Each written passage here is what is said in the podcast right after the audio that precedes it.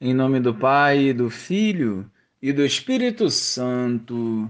Amém. Bom dia, Jesus. Livrai-nos de todo o mal e conceda-nos a graça da conversão diária, purificando os nossos corações e nos moldando através da tua palavra. Que a força do Evangelho nos encoraje a viver a tua vontade. Amém. Jesus foi para a sua própria cidade e se pôs a ensinar na sinagoga local, de modo que ficaram admirados. Diziam: De onde lhe vem essa sabedoria e esses milagres? Não é ele o filho do carpinteiro? Sua mãe não se chama Maria, e seus irmãos não são Tiago, José, Simão e Judas? E suas irmãs não estão todas conosco? De onde então lhe vem tudo isso?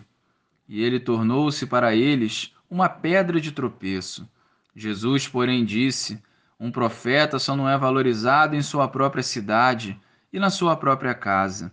E não fez ali muitos milagres, por causa da incredulidade deles.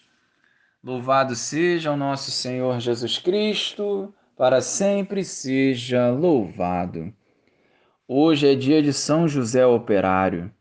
José era trabalhador, justo, honesto e protetor da Sagrada Família. Respondeu com a própria vida ao chamado de Deus, abrindo mão de si para viver a vontade do Pai. Ele compreendeu que através da simplicidade e fidelidade se coloca em prática os desígnios do Senhor. Olhando para o exemplo de José, devemos igualmente fazer do nosso trabalho e dos nossos afazeres diários uma bela oração, correspondendo à vontade de Deus, através da prática da justiça, obediência e demais virtudes que agradam ao Senhor. Se cultivarmos intimidade com o Pai, em todos os momentos estaremos atentos ao seu direcionamento.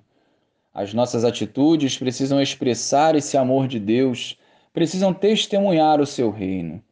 José certamente ensinou a Jesus muitos valores que contribuíram para o seu desenvolvimento.